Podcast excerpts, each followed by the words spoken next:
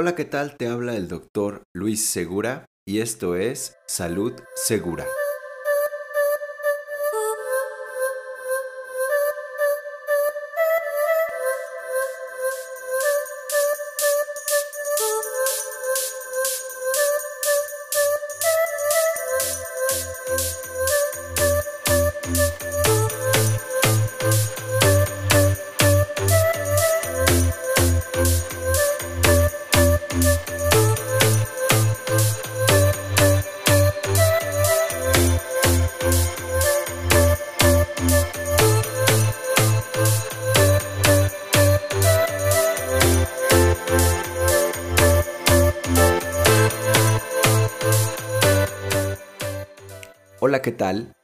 Te saluda nuevamente el doctor Luis Arturo Segura en este otro nuevo episodio del podcast de Salud Segura para desarrollar el día de hoy un tema que es fastidioso, es engorroso y es molesto cuando nos toca padecerlo y me refiero al resfriado común. Esta enfermedad de carácter muchas veces estacional que se vuelve en otras ocasiones algo complicado y difícil de manejar, aunque la mayoría de las veces no es el caso, tiende en ciertos casos específicos a volverse complicado. Sin embargo, lo vamos a abordar desde el punto de vista pues más común, más general, tratando de que toda la información se maneje de manera clara para no confundirnos más. Eh, lo primero que vamos a tratar de definir es enfermedad viral. ¿Qué es una enfermedad viral? Sin el afán de confundir, como ya lo dije, vamos a definirlo de la manera más fácil, que es una enfermedad viral es toda aquella enfermedad causada por un virus.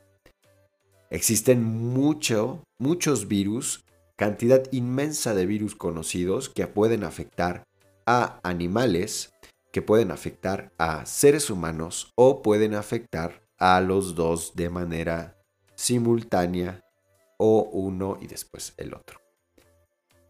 Entonces, definimos a la enfermedad viral como una enfermedad causada por un virus. Conocemos, ya lo habíamos mencionado en el episodio pasado, muchos virus. Y ahora, ¿por qué explicamos que es una enfermedad viral? Porque me gustaría tocar un tema importante, o tocar un punto más bien importante, que es la enfermedad bacteriana. Porque enfermedad bacteriana y enfermedad viral, como ya lo puedes imaginar, no son la misma cosa.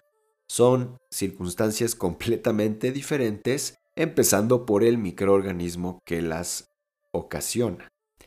En caso de la enfermedad bacteriana, en cuanto a su definición, como ya lo puedes imaginar, o entender por el nombre, una enfermedad bacteriana es toda aquella enfermedad causada por una bacteria o un microorganismo bacteriano.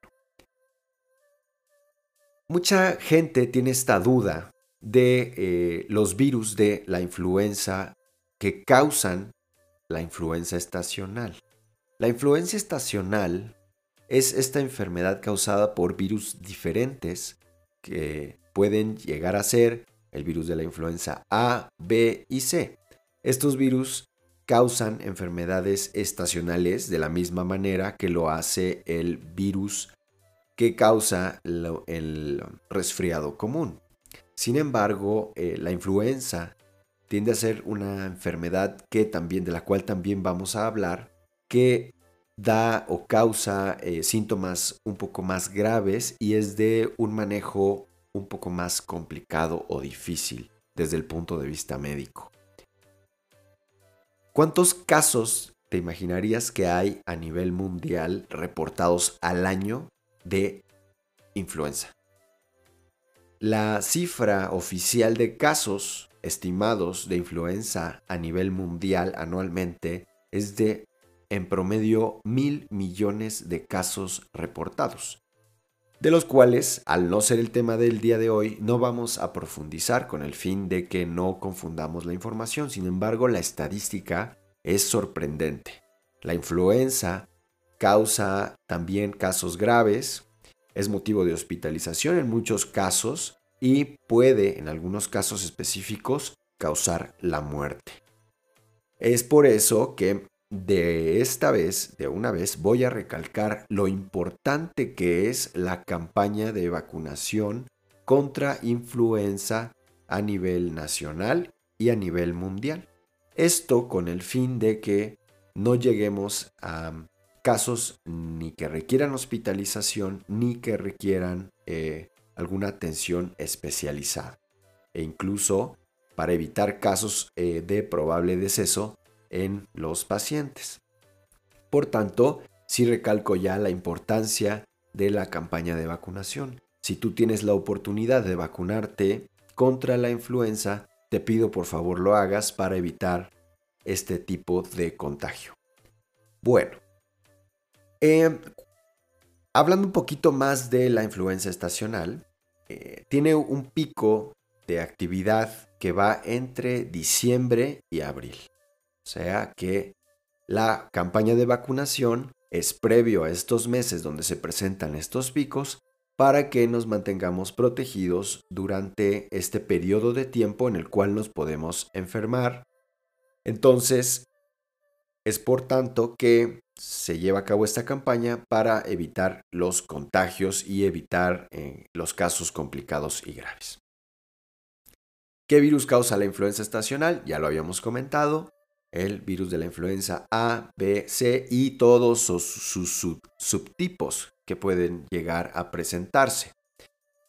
Y afecta principalmente a los extremos de la vida. Esta es una frase muy eh, socorrida o que utilizamos mucho en el albor médico. Los extremos de la vida nos referimos a los niños pequeños y los adultos mayores. Por tanto, son los grupos de edad o grupos etarios más vulnerables a los cuales tenemos que enfocar principalmente esta campaña de vacunación para evitar complicaciones y tragedias. ¿Por qué? Porque tiene complicaciones graves la influenza, como pueden ser neumonía, choque séptico, que es esta infección generalizada a nivel de todo el cuerpo, que muchas veces causa la muerte. Síndrome de, distrés respiratorio agudo, que es este eh, conjunto de signos y síntomas que también muchas veces llegan a causar la muerte, en el cual el paciente está inhabilitado para poder respirar con normalidad. Esa es la influenza estacional. Es importante no confundirla con un resfriado común. Aunque muchas veces se trata de casos leves o no complicados, son cosas diferentes y ya lo veremos por qué. Otro punto importante que me parece algo relevante es eh, la rinitis alérgica, tanto perenne como estacional. Es esta otra enfermedad, otro padecimiento que los que la sufren pues ya la habrán identificado. ¿Por qué? Porque también es engorrosa, es fastidiosa, eh, tiende a, a tener un manejo un tanto complicado también en algunos casos, pero no llega a afectar de manera grave en la mayoría de ellos. La rinitis alérgica puede estar causada por ácaros del polvo doméstico, tanto saliva como epitelio. ¿Qué es epitelio? El epitelio es un tejido especializado del cuerpo que no es la piel y que se encarga de eh, tener ese grado de exposición entre nuestro cuerpo con el exterior. Podría referirme al epitelio del intestino, del epitelio del esófago, epitelio de la cavidad oral, ese tipo de tejido que tiene contacto con el medio exterior y que también sirve como medio de protección. Ese epitelio se va, en caso de, en caso de los humanos y de los animales, tiende a desprenderse conforme va avanzando su desarrollo, se va desprendiendo poco a poco con esa capa más superficial y mucha gente se hace reactiva al epitelio que se desprende de ciertos animales, hablando de gatos, perros, hámsters, entre muchos otros más, que este epitelio se desprende y la gente se hace reactiva, es decir, se hace alérgica a este epitelio.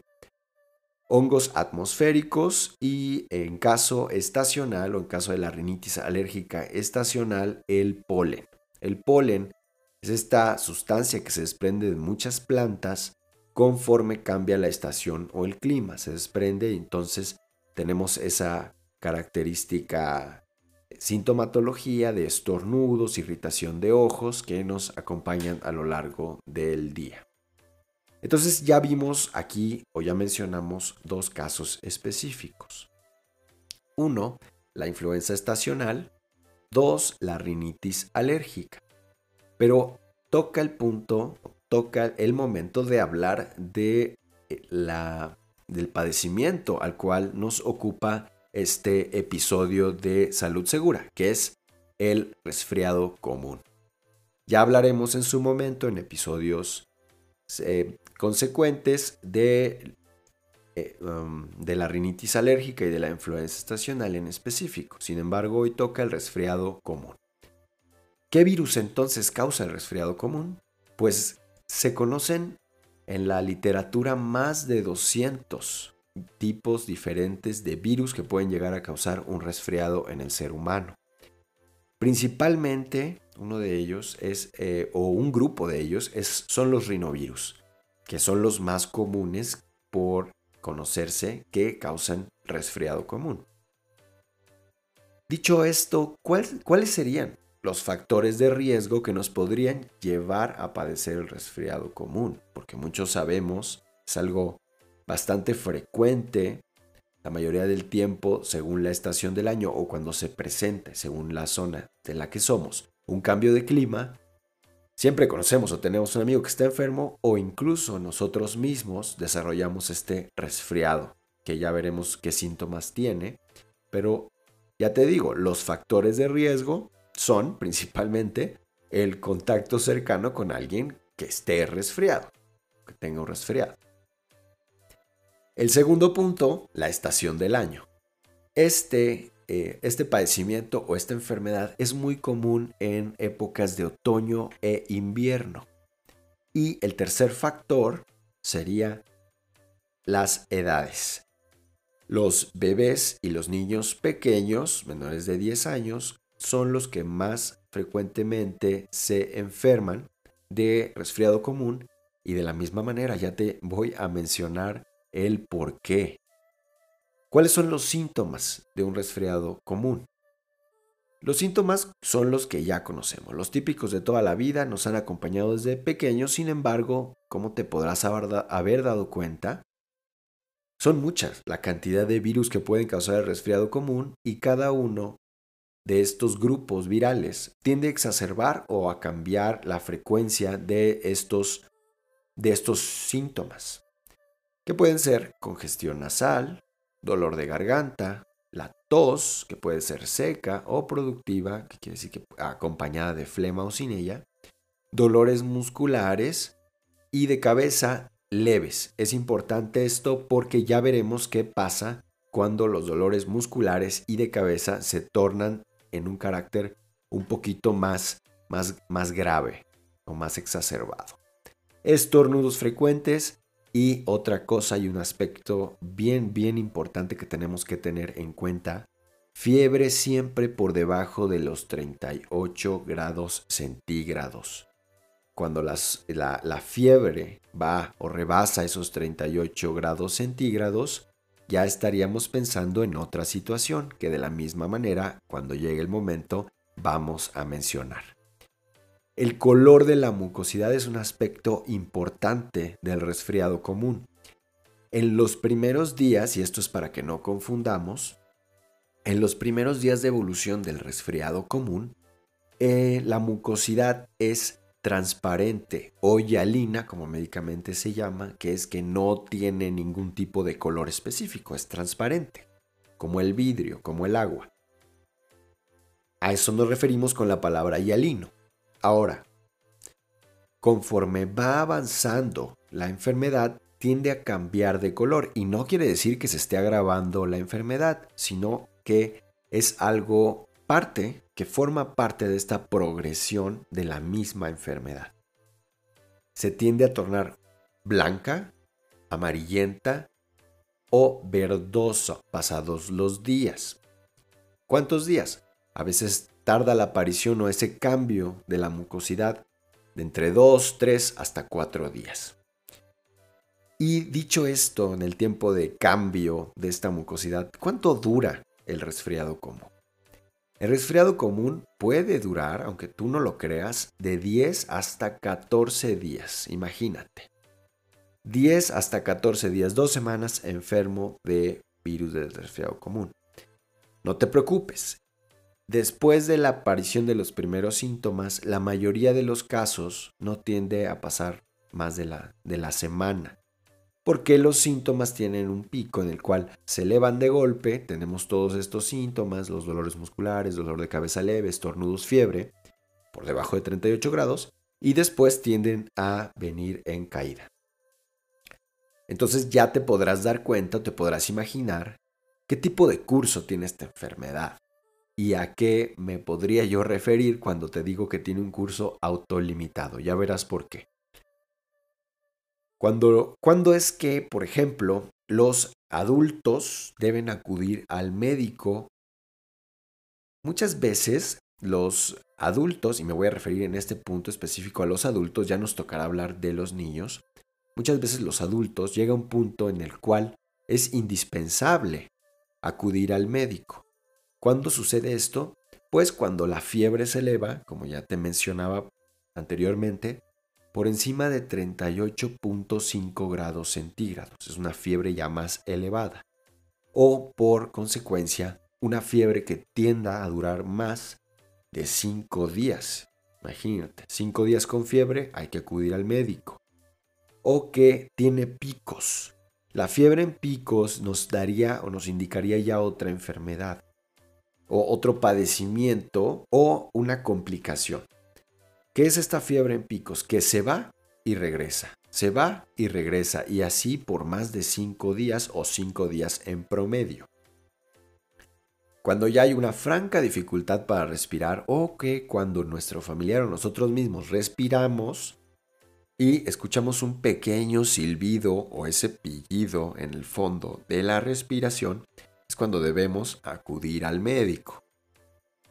Y como ya te mencionaba antes, cuando hablábamos de, los dolores musculares y los dolores de cabeza, cuando se presenta un dolor de cabeza intenso o dolor de garganta intenso o senos paranasales, ya hablaremos un poquito de los senos paranasales, cuando se presentan dolores intensos en, este, en estas estructuras hay que acudir al médico.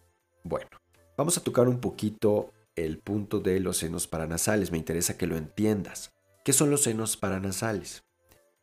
En los huesos de nuestra cara, de la cara o del macizo facial, así se le llama médicamente, estos huesos de la cara tienden a tener cavidades en su interior huecas. ¿Ok? Los huesos maxilares, el hueso frontal, el elmoides, que son huesos que ahorita no vamos a, a mencionar a fondo porque no estamos en una clase de anatomía, sin embargo, te menciono ya, tienen cavidades dentro que nos ayudan a que el aire que entra por nuestra nariz entre por pequeños conductos o puertas de entrada a esas cavidades huecas dentro de la cara. Esto ayuda a que el aire se tenga un flujo, más bien tenga un flujo más laminar y se humedezca. Humedecen esta, esta, este aire y de la turbulencia que se genera cuando entra ese aire a nuestra, a nuestra nariz, este, estos senos paranasales lo que hacen es agrupar el aire para que al momento de pasar a nuestra eh, tráquea pase con un flujo más, más laminar, más, más directo, como quien decirlo, sin dar tantos golpes por todos lados. Estas cavidades huecas que se encuentran en la cara, llamadas cavidades o senos paranasales, están cubiertas en su interior por epitelio, están cubiertas por un tejido mucoso que le ayuda a que no esté obviamente expuesto el hueso, primero que nada. Entonces están recubiertas con este tejido especializado que además tiene eh, pequeños cilios o pequeñas em, vellosidades que ayudan a que ahí se atrapen bacterias, virus y demás, ¿no? Hongos y demás microorganismos. Entonces, este, estos senos paranasales además tienen la función de atrapar a los microorganismos y también se ven muy afectados cuando tenemos un resfriado común. El tejido que está dentro se inflama, pero cuando se inflama en exceso y hay ahí alguna otra cosita que podría estar causando un daño más agresivo o más severo, duele y duele mucho. Entonces, en ese caso específico, también habría que ir a un médico, en específico un médico otorrinolaringólogo. Bien, lo dije sin equivocar. Perfecto. Ahora, ya dijimos cuándo los adultos deben buscar atención médica, pero ¿cuándo entonces los niños deben buscar atención médica? Y esto es algo, algo importantísimo. ¿Por qué? Porque en los niños es donde tiende más a presentarse la enfermedad en primer, en primer punto y en segundo punto a complicarse un poquito más. Tienden a tener esta complicación o estas complicaciones con más frecuencia. Sin embargo, no es motivo para alarmarse, sino más bien para buscar atención médica. En caso de fiebre mayor de 38 grados centígrados en recién nacidos, y menores de hasta 12 semanas de vida. Fiebre que dure más de dos días en niños de cualquier edad. Síntomas que tienden a empeorar y a empeorar y no tener ninguna mejoría. Dolor de cabeza y tos que se vuelve muy intensa. Yo sé que, y esto es algo de, de intuirse fácilmente, que los niños, pues, cómo van a expresarnos que tienen dolor de cabeza intenso, pues simplemente los niños cuando tienen un dolor de cabeza muy intenso tienden a cambiar su hábitus exterior, que quiere decir tienden a tener o cara de enojo o, tiende a no cesar el llanto. Esto nos, da, nos podría indicar que el niño tiene un dolor de cabeza que es bastante intenso e incluso pueden tener hasta cierto punto un grado de somnolencia. Se pueden mostrar aletargados, confundidos, mareados y demás. Tos intensa sería otro dato. Un silbido al respirar, esto es importantísimo. Recordemos que la vía respiratoria de los, de los niños es más pequeña, por tanto la inflamación tiende a afectarla más. Dolor de oído que nos podría dar a pensar que este menor ya tiene una infección del oído medio, que es muy común, la otitis media, en edades que son una complicación de este, o podría ser más bien una complicación de este resfriado, somnolencia inusual, como ya te mencionaba, y falta de apetito. Algo que, que decía, o dice más bien mi maestro de pediatría, que me gustaba mucho, que es un niño sano, es un niño que siempre quiere comer. Por tanto, cuando somos padres, este dato tiende a tener bastante importancia y relevancia, ya que nos dice o nos da a pensar cierta mejoría en el paciente o en el menor. Ok, entonces, ¿cuáles son en general, ya hablando ahora de manera general, ya no me estoy refiriendo exclusivamente a los niños, sino en general, ¿cómo se causa el contagio del resfriado común? Como ya lo veíamos en el episodio de COVID-19, tiene, guarda muchas similitudes, ya que los virus, sobre todo que afectan a vía respiratoria, se contagian de la misma manera o muy similar, que sería en este caso gotitas en el aire producidas por la tos o el estornudo de un paciente infectado que nosotros podemos ingerir o que la vía de entrada es la boca, los ojos y la nariz.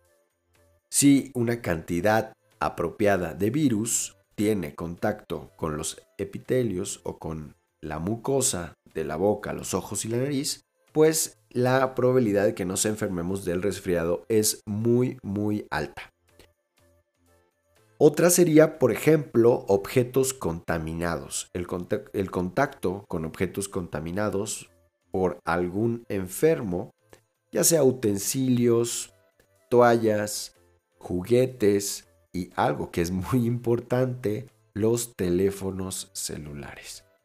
Hoy en día, eh, pues era de esperarse, el teléfono celular se ha vuelto una herramienta de trabajo, se ha vuelto una herramienta de comunicación indispensable para todos nosotros y además de ser una herramienta de trabajo o de comunicación, es una herramienta de uso cotidiano y de todo el día. Incluso en tiempos o momentos de ocio se utiliza el teléfono celular. Por tanto, es importante tener en cuenta esto.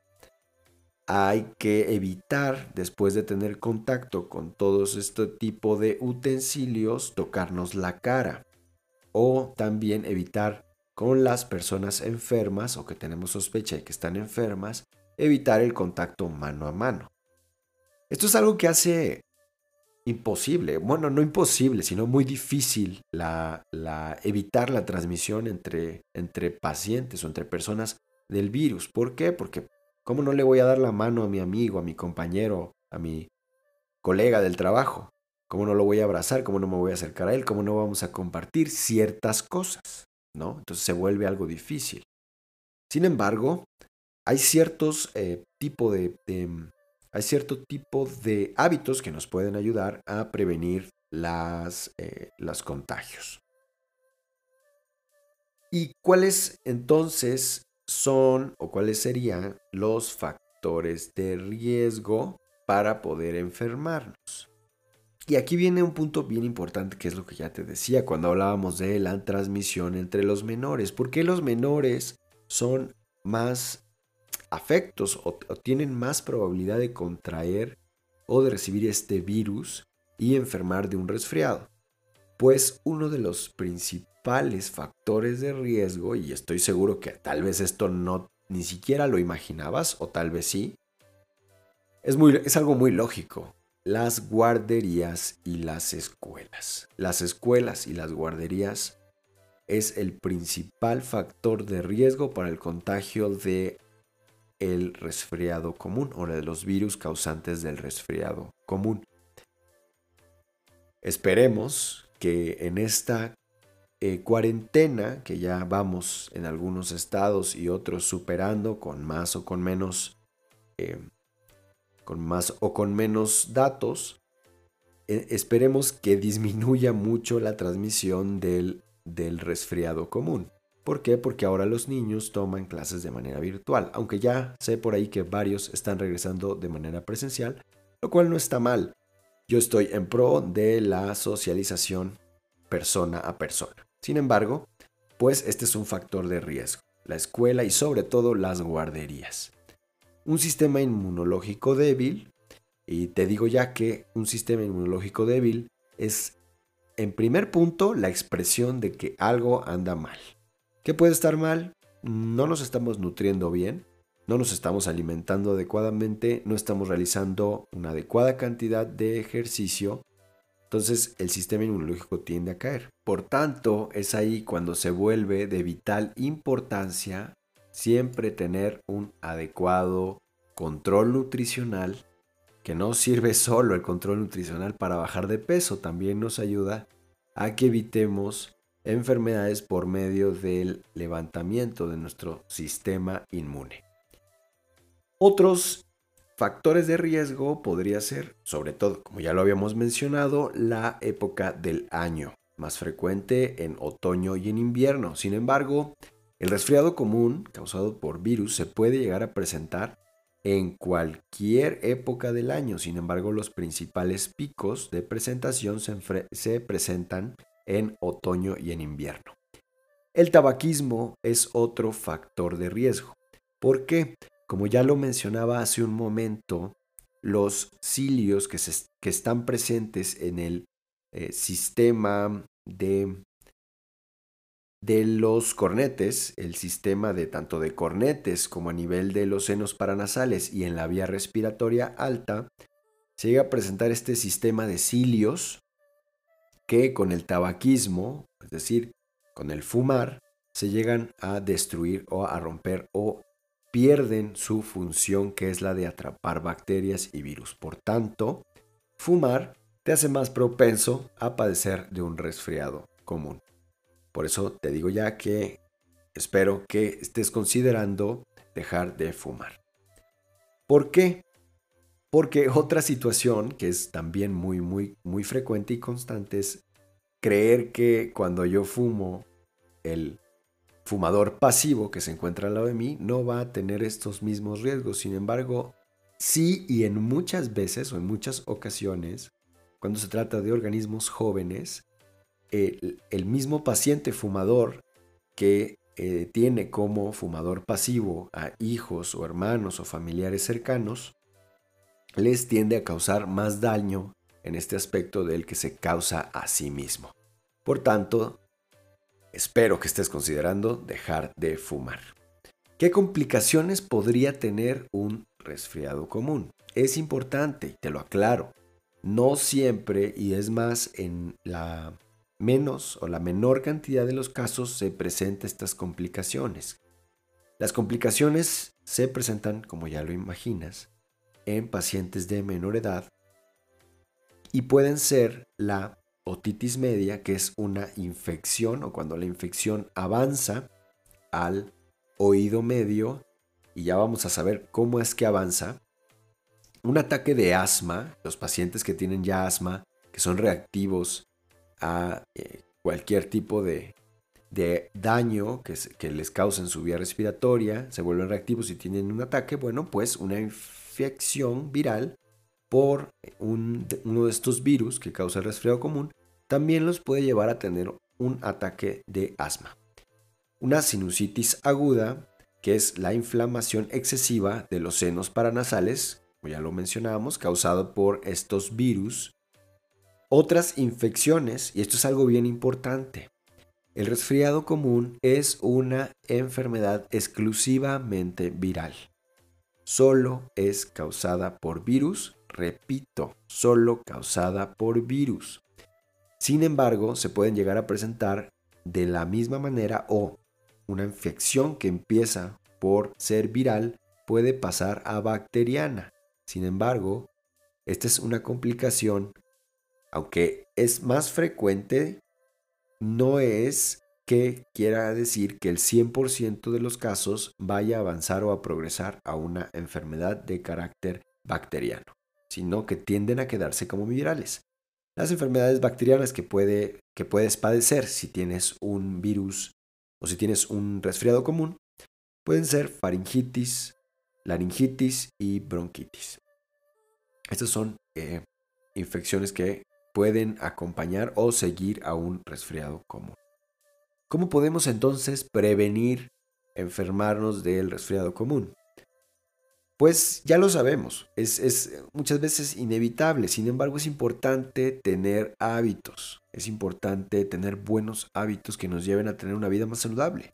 Y no estoy diciendo aliméntate bien, haz más ejercicio, no, hábitos todavía más simples que eso como lavarse las manos, desinfectar frecuentemente las cosas, usar pañuelos de papel para estornudar o sonarnos la nariz, es decir, pañuelos que podamos desechar o deshacernos. Yo sé que no suena tan ecológico como debería de ser, sin embargo, para evitar infecciones o contagios es importante. Y evita compartir.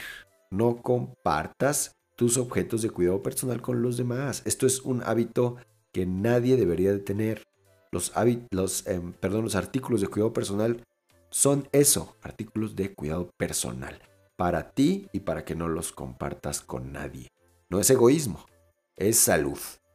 Evita a la gente enferma, eh, mediante, obviamente no quiere decir que vayas a, evitarlos, que no vayas a querer hablar con ellos, sin, em, sin embargo, evita tener este tipo de contactos o prestarle cosas o acercarte de más y especifica siempre de manera muy cortés que pues no quieres enfermarte. Cualquier persona en su sano juicio que esté enferma de un de cualquier virus o de en este caso el resfriado común, si es una persona sensata, obviamente va a tratar de guardar distancia contigo y de no contagiarte. Siempre, y otra cosa muy importante que sé que nadie toma en cuenta, o más bien lo toman en cuenta pero basándose en otros factores. Escoge una guardería o centro infantil para tus hijos o tus familiares que sea adecuado. Ve, entérate por ti mismo qué tipo de higiene o hábitos de higiene se tienen dentro de ese centro, refiriéndome principalmente a guarderías y de manera secundaria a pues kinder y primaria. ¿no? Interésate por eso, es la salud de tu familia. Entonces es importante seleccionar un centro adecuado que lleve buenos hábitos de higiene. ¿Ok? Muy bien. Ahora, ¿cómo se trata? ¿Qué tratamiento hay para el resfriado común? Y de aquí vamos a hablar de algo bien, bien importante. Como hice mucho énfasis hace un rato, vamos a hablar del el tratamiento y ese énfasis voy a traerlo de regreso para mencionarte un dato importante que es yo creo el dato más importante que quiero mencionar en el episodio del día de hoy. Primero, hay dos tratamientos, uno que es farmacológico, que es con medicamentos, y otro que es no farmacológico, que es el más frecuente y el más utilizado y el que más se debe de utilizar, que es el no farmacológico, o sea, sin medicamentos. Entonces, si no usamos medicamentos, ¿cómo podemos tratarnos un resfriado común? Te preguntarás, pues muy fácil. Descansar mucho, tomar muchos líquidos. ¿Por qué? Porque la fiebre y el mismo resfriado tienden a deshidratarnos de manera muy rápida. Entonces, tomar mucho líquido, descansar mucho, tratar de usar humidificadores limpios o vaporizadores de aire frío. Si no los tenemos en casa, no hay ningún problema podemos tratar de utilizar solución salina en aerosol. Trata de no usar solución salina artesanal o hecha en casa y demás. Trata de comprar en la farmacia estos productos tan impresionantes que no son medicamentos. Especifico, son solo solución salina en aerosol sin ningún tipo de sustancia añadida que son estériles y que ayudan a limpiar o hacer adecuado aseo de las fosas nasales y las cavidades nasales. Ahora, en caso de niños menores de 4 años, usa una perilla de goma para aspirar las secreciones que se puedan generar. Y para, hablando en general, trata de inhalar vapor de un recipiente con agua caliente o en la misma ducha. Este vaporcito que se genera es bueno para nuestras vía respiratoria alta. En, caso de que sea necesario, trata de chupar estas pastillas para el dolor de garganta que venden en cualquier farmacia, que su precio es muy asequible, que te ayudan a poder bajar ese, ese dolor, esa picazón en la garganta. Obviamente, te lo digo de una vez, es, esta medida no es recomendable en niños menores de 4 años de edad. Ten cuidado, puedes causar asfixia en caso de administrar una de estas pastillas a cualquiera de tus hijos o familiares menores de 4 años. Y una medida, aunque parece muy antigua, es muy, muy válida, que es usar miel para calmar la tos en adultos. Muy bien, ahora, bien importantísimo, cambiamos de punto. El tratamiento farmacológico. ¿Qué debo de utilizar, doctor, para el para manejarme este resfriado. Solo vas a usar analgésicos y antipiréticos de venta libre en la farmacia. Nada más, nada más. Y te voy a mencionar un momento por qué. Analgésicos y antipiréticos. Puede ser Bil vulgar y silvestre, paracetamol, ibuprofeno. Obviamente, por favor, sigue las instrucciones del fabricante. Hoy en día hay muchas, muchas marcas que vienen manejando muchos productos excelentes para el control del resfriado común, que tienen tanto analgésico como antipirético, que te ayudan a mantenerte sin dolor de cabeza o que reducen mucho el dolor de cabeza, el dolor y muscular y además bajan la fiebre o ayudan a bajar la fiebre. Usa ese tipo de medicamentos y te lo digo, respeta al pie de la letra las recomendaciones que da el fabricante o farmacéutico en su defecto. No quieras tratar de solapar una enfermedad que ya a lo mejor es un poquito más grave o es un poquito más complicada, ah, poniendo dos o tres veces la dosis recomendada de analgésicos o antipiréticos. No es adecuado.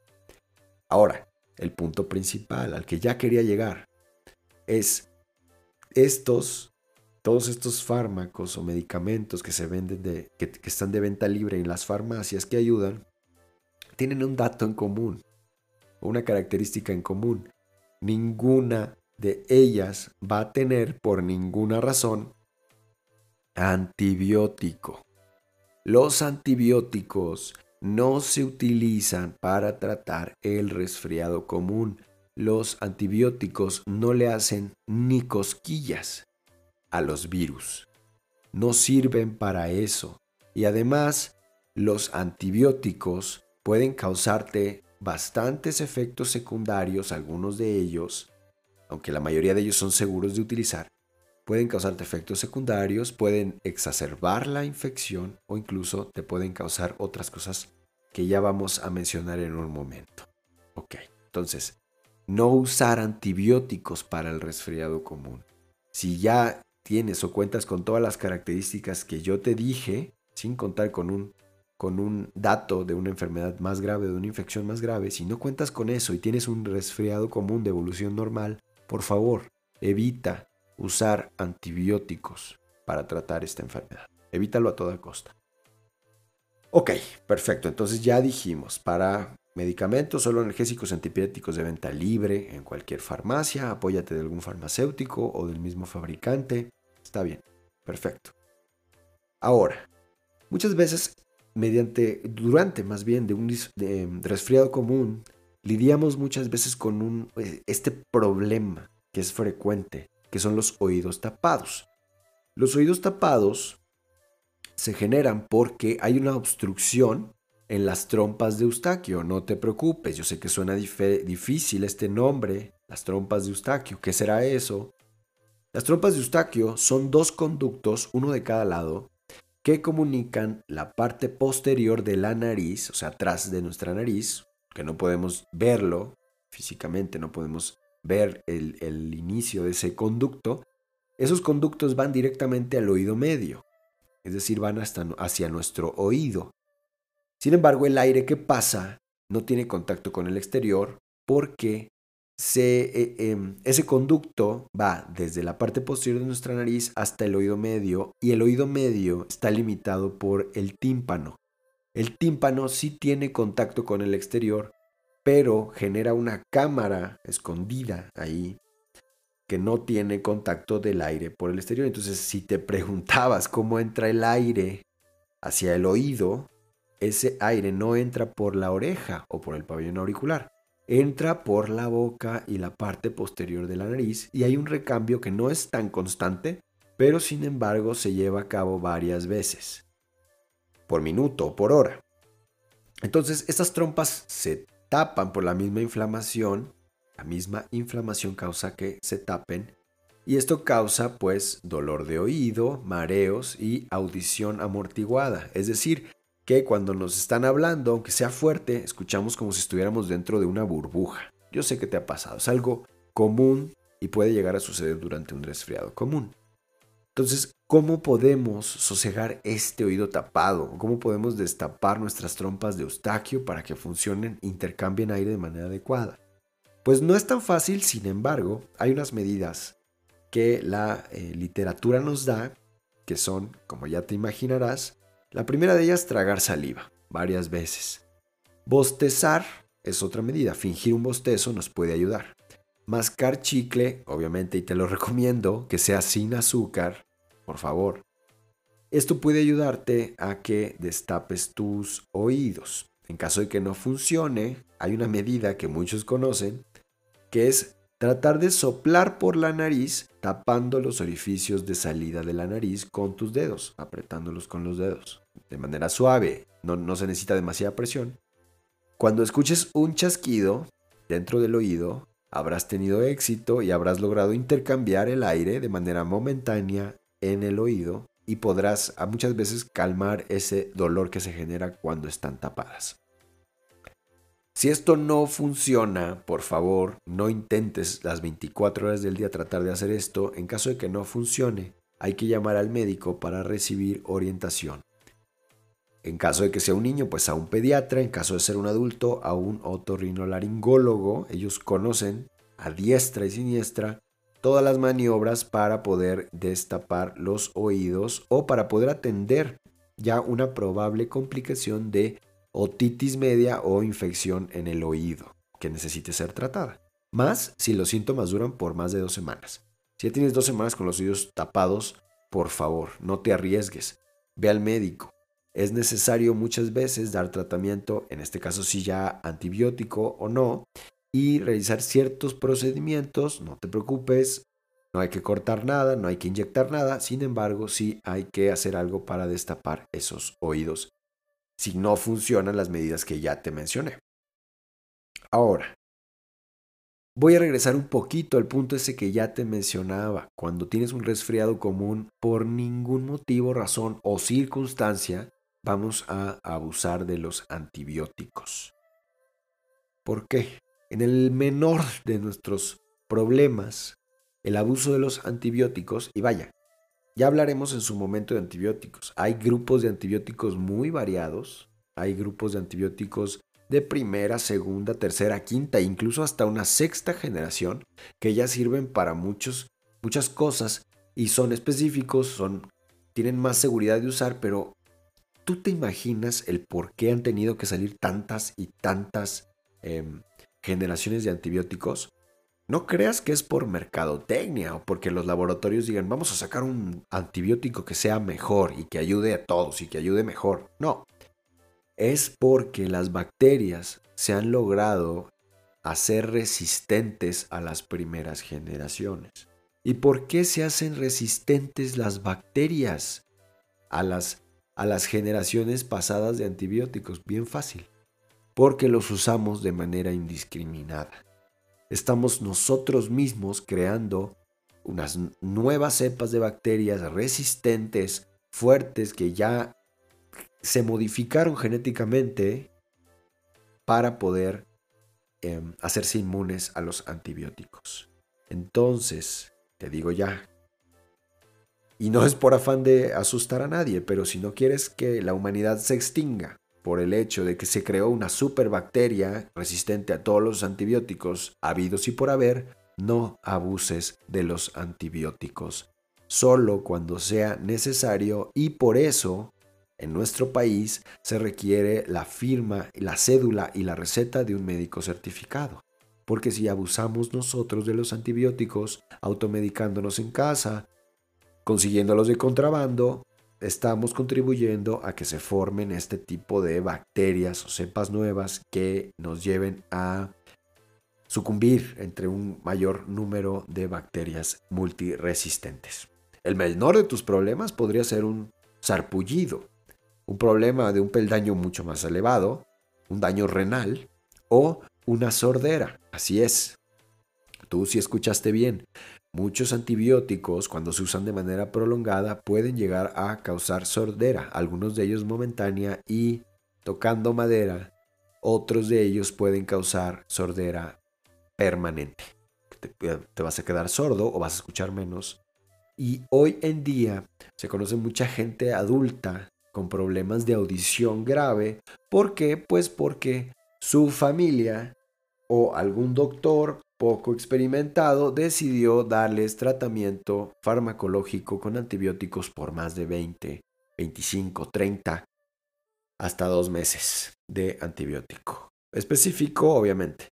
Hay otro dato que podría ser una infección por Clostridium difficile, es una bacteria que los antibióticos dañan la flora intestinal que nos protege contra la infección, contra a esta bacteria. Entonces, cuando los antibióticos que consumimos destruyen nuestra flora bacteriana normal que nos acompaña todos los días y esta bacteria se em, implanta, puede lesionar el colon, que es la parte final del intestino, de manera grave el colon, como ya te podrás imaginar, el colon, bueno, no te imaginas, realmente te lo voy a decir, el colon se encarga de almacenar las heces y tiene el mayor, es el mayor em, em, absortivo, el que mayor se encarga de absorber el agua de las heces, las hace más consistentes, entonces crea una diarrea acuosa que daña el colon la misma bacteria daña el colon e incluso hay casos donde ha llegado a causar la muerte.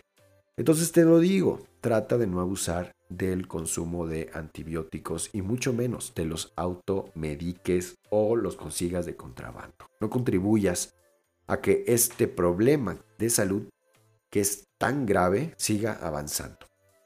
Pero bueno, regresando al tema del resfriado común, em, es importante, ya nos vamos acercando al final, mencionar un pequeño resumen, que sería pues que trates de seguir o tener adecuados hábitos de higiene, lavarte las manos adecuadamente. Cuando estés o sepas que estás en contacto con alguien enfermo, trata de no llevarte las manos a la cara, a, los ojos, a la boca en ningún momento, mucho menos a la nariz. Y trata de em, tener siempre una buena alimentación, hacer más ejercicio, no ser tan sedentario para que nuestro sistema inmune esté al 100. En caso de que tengas o llegues a tener algún otro padecimiento, Recuerda que lo mejor es asistir al médico para que nos dé sus recomendaciones y nos dé el manejo adecuado. Recuerda que no debes de abusar de antibióticos. Los antibióticos no se usan para el resfriado común. En caso de tener alguna complicación o que la enfermedad dure más del tiempo estimado, que dure más de dos semanas, o que ya tengas datos de alguna complicación, nivel eh, dolor a nivel del, del pecho, o que sientas que tu vía respiratoria inferior, y me refiero a los bronquios y los pulmones y el tejido pulmonar ya tienen algún daño, tienes dificultad para respirar, tienes dolor del pecho, te silba, por favor acude al médico porque podría ser una enfermedad ya complicada que necesite atención específica. Y bueno, después de esta amplia charla de algo que parecía tan fácil, pues ya sacamos bastante información. Resfriado común y además al principio también hablamos de la rinitis alérgica estacional y perenne y los datos de, eh, aunque fue corto, hablamos un poco de la influenza estacional y por qué es tan importante acudir a la campaña de vacunación. Esto nos puede salvar la vida a nosotros y puede salvar la vida de nuestros seres queridos. Por tanto, te invito a que acudas cuando sea el llamado. Y considero que por el día de hoy esto ha sido todo. Es un gusto y un placer, te reitero, estar aquí. Es para mí una, una pasión y un desestrés poder hablar para ti de todas estos padecimientos. Vamos a seguir con más episodios, vamos a ir cambiando un poco la temática. Te invito a que si tienes alguna duda, aclaración o necesitas alguna asesoría, no te sientas comprometido y deja algún mensaje en nuestras redes sociales para que podamos resolver tus dudas.